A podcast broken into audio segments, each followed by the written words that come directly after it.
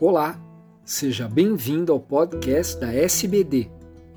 Eu sou Fernando Valente, professor da Faculdade de Medicina do ABC e editor do podcast. Esses programas contam com a participação de grandes diabetologistas brasileiros. Esse podcast é parte de uma série com resumos da diretriz da SBD 2023 e nos traz as recomendações sobre a terapia nutricional no pré-diabetes. Confira o documento na íntegra em diretriz.diabetes.org.br. Olá pessoal, meu nome é Daniela Gomes, eu sou membro do Departamento de Nutrição da SBD, sou professora e pesquisadora da Universidade Federal do Pará, tenho mestrado na área de Teoria e Pesquisa do Comportamento e doutorado na área de Nutrição. Sou educadora em diabetes e hoje eu venho aqui nesse podcast falar um pouco com vocês sobre os highlights do capítulo, né, do último capítulo das diretrizes da SBD sobre terapia nutricional em pré-diabetes. Primeiro eu queria falar um pouquinho sobre a mudança no formato dessas diretrizes, né? Então hoje a gente tem é, uma diretriz com um modelo totalmente digital, né? Disponível no site, no aplicativo, que todos nós podemos baixar, né? E acompanhar então os novos capítulos que vão é, tanto sendo atualizados quanto sendo liberados também, né? Após é, uma revisão intensiva, né? Pela equipe. É, então, assim, esse formato foi muito importante né, para que a gente tivesse então um enfoque maior na determinação dos níveis de evidência. Então, quem acompanhava as diretrizes anteriormente da SBD via que era um formato mais de texto corrido, né, apesar da gente ter, claro, citação de referências, né, enfim, todo o conteúdo baseado em evidências científicas, isso não era muito bem determinado, tanto o nível de evidência quanto o grau, né, a classe de recomendação. Então, foi feito esse enfoque maior na determinação dos níveis de evidência, né, em que no nível A a gente tem mais ensaios clínicos randomizados, meta-análises com baixos é, níveis de heterogeneidade, né, estudos menos heterogêneos. No nível B, a gente teria mais estudos observacionais, estudos de corte, né, de segmento. E no nível C, a gente teria estudos transversais menores, estudos de caso e controle, outras diretrizes, né, e também opinião de especialistas, né, de experts na, na área, né, no, no tema em específico. E aí, obviamente, isso traz uma segurança maior em relação ao nível de evidência e, portanto, mais fortes recomendações né, para a nossa prática clínica. E essa classe de recomendação ela foi votada pelos membros do Departamento de Nutrição né, para então a gente determinar se a gente colocaria a recomendação como é recomendado, deve ser recomendado, né? Então tudo isso foi um trabalho bem extenso de, de todos nós do, do departamento. E eu aproveito para agradecer a oportunidade de participar desse processo que foi muito é, enriquecedor, né? Então eu vou trazer basicamente três evidências assim, né, que são é, super importantes para pessoas que têm pré-diabetes. É, inicialmente é importante destacar que pessoas que têm pré-diabetes e que têm algum grau de excesso de peso, sobrepeso ou obesidade, é, de forma já bem reconhecida, documentada na literatura, a gente sabe que existe uma maior predisposição para desenvolver diabetes do tipo 2.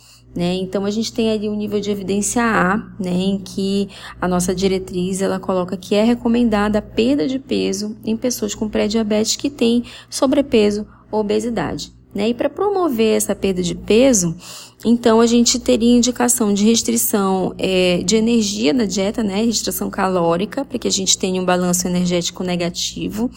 Né? E claro, para promover esse balanço energético negativo, a gente precisa também ter a associação da prática de atividade física. Né? Isso reduziria então é, o risco né, de desenvolver é, diabetes tipo 2. E essa recomendação é muito baseada no estudo DPP, né, que foi um ensaio clínico randomizado, em que foi avaliado os efeitos de um programa de mudança de estilo de vida em comparação com o grupo controle. Né, e foi observado que houve uma redução em torno de 58% do risco para desenvolvimento de DM2, né, também risco de mortalidade é, em pessoas que foram engajadas em um programa de mudança de estilo de vida.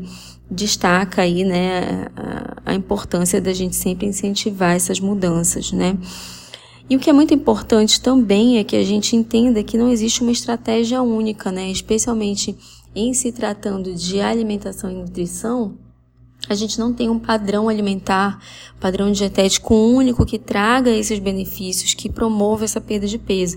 Então, o que é importantíssimo de ser destacado também é que ela, essa estratégia, né, para perda de peso, ela deve ser individualizada né, adaptada à realidade de cada paciente, especialmente para que a gente possa ter uma melhor adesão, né? Então, quando a gente tem estratégias de perda de peso, né, que estão então programadas dentro do, do plano de tratamento, considerando é, os aspectos é, socioeconômicos, demográficos, psicossociais, né? Então, quais recursos que esse paciente tem, como é a rotina desse paciente.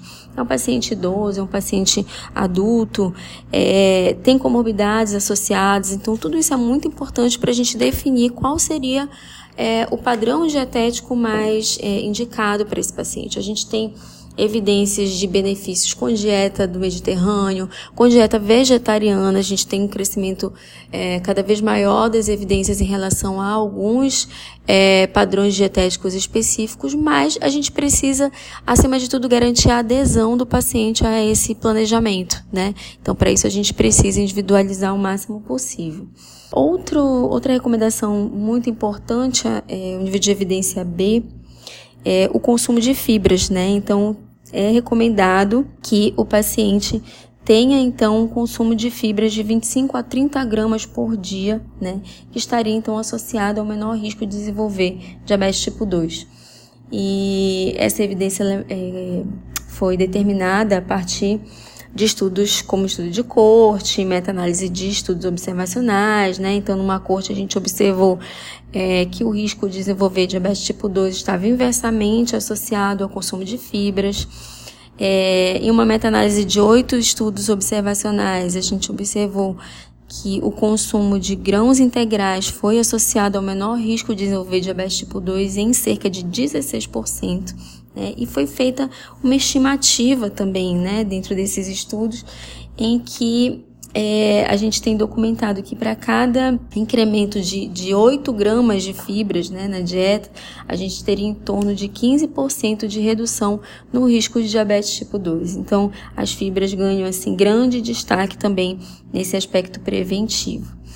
E outra evidência muito importante, né, também é, nível B, é a recomendação da redução do consumo de bebidas contendo açúcares, seja naturais ou adicionados. E aqui eu quero destacar que não é uma proibição, mas uma recomendação para que haja uma redução no consumo de bebidas açucaradas, né? E aí a gente destaca especialmente bebidas é, ultraprocessadas, em que tem açúcar de adição, conservantes, aromatizantes, enfim, né?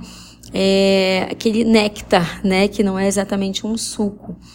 Então, o aumento na ingestão de bebidas açucaradas foi associado a um aumento em, em torno né, de 16% no risco de desenvolver diabetes tipo 2 né? E um aumento também em torno de 13% na incidência de diabetes tipo 2. Então, são evidências muito importantes para que a gente possa repensar é, esse consumo exagerado de bebidas açucaradas, que a gente tem o incentivo, né, da indústria, do marketing. Então, é, é uma medida também muito importante em termos preventivos. Bom, pessoal, queria agradecer.